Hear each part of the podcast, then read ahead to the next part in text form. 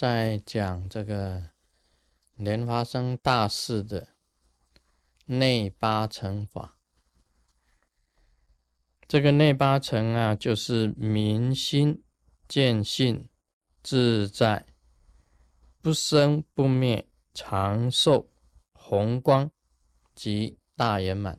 我们前几天谈过了这个明心见性自在不生不灭，那么讲到这个长寿成就，有关于这个长寿方面呢？我们今天再提一下莲花生大士本身的成就啊，他是长寿成就，他的寿命呢，活的算几百岁的。那像我们一般的人呢，在现代，你要活到这个几百岁是好像很困难。以前西行老和尚。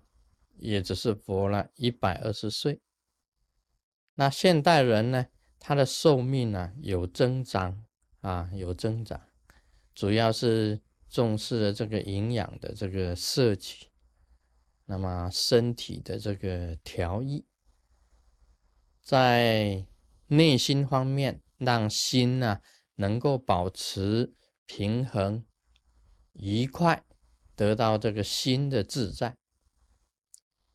在身体方面，他调治自己的身啊，五脏啊，六腑啊，那么调治调益自己的精气神，使自己能够长寿。那这样子是不是保证就能够长寿呢？基本上来讲起来是这样，没有错。那密教义还有一个规矩啊，就是说，危险的地方不要去。有讲过这个“为地不居”，危险的地方你不要去居住；“为邦不入”，危险的国家你不要进去。还有最简单的这个“为事不做”。危险的事情你不要去做，啊，就不会啊，对于你的这个长寿啊，就不会有影响。你虽然这个心里很快乐，啊，内心呢一直很愉悦，身体也调制的很好，那你去做危险的事情你就完了，一下子你就解决你自己，长寿没有，反而变成短寿。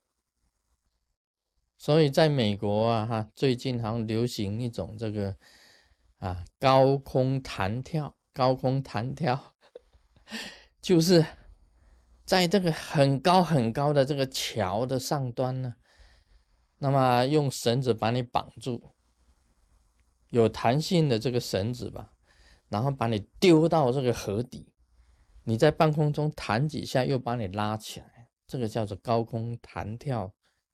这个是很危险的一个动作，很危险。按照我所知道的是，目前来讲还是不合法的，不合法的。但是很流行啊，因为很多人喜欢寻找这种刺激啊，高空弹跳，把你身体绑绑得紧紧的，然后从那高空上面啊，十层楼以上。或者是二十几层以以上的那一种高度，把你丢到丢下来，然后再把你拉回去，这样子，这个也是算属于是危险的啊，危险的，这个不能去做。在密教行者讲起来，这个都是不好，危险的事不要去做。像有那个，像那个飞车，还有没有？像飞车啊，你开你开车的时候啊，你开快车啊，超速啊，都是很危险的。那么你自己必须要懂得如何保护你自己的身体。我们修行人也是一样，如何保护你自己的身体，不要受到意外的这些伤害。所以密教也有一个规矩啊，有一个规矩：危险的地方你不要去，为邦也不入。你明明知道那个国家在战争，那你就是你故意去的话就不好。危险的事也不要去做。这个，那么这样子就可以保证长寿了吗？也不一定。啊，还还是不一定。我啊啊，这个有两个，有两个以前在台湾的认识的这个立委，一位是肖瑞珍，一位就是王显明。肖瑞珍是云林人，王显明是彰化人。肖瑞珍他也是很年轻呢，就当上立法委员。他是怎么死的？他是被枪击，被枪击。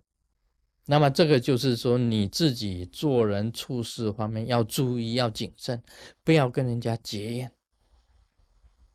在人际关系方面，不要跟人家结冤仇，这个也是很危险的，这个也是有损长寿。一个是王显明，我最清楚的，他常到我家里来，身体很健康。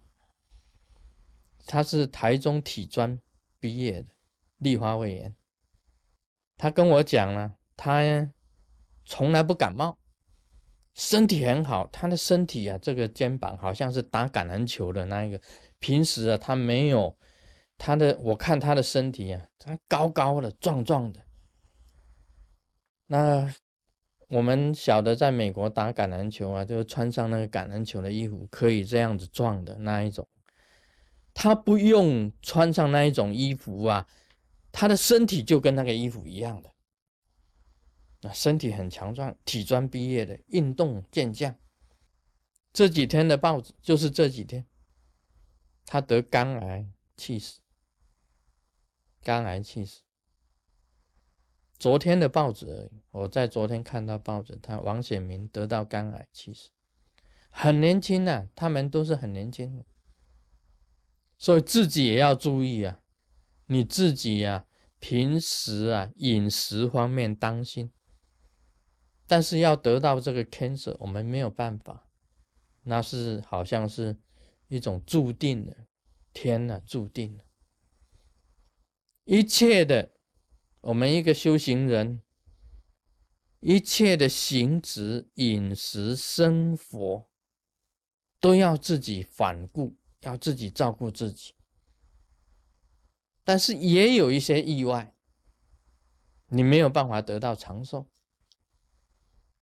那么要怎么样子呢？要懂得防护。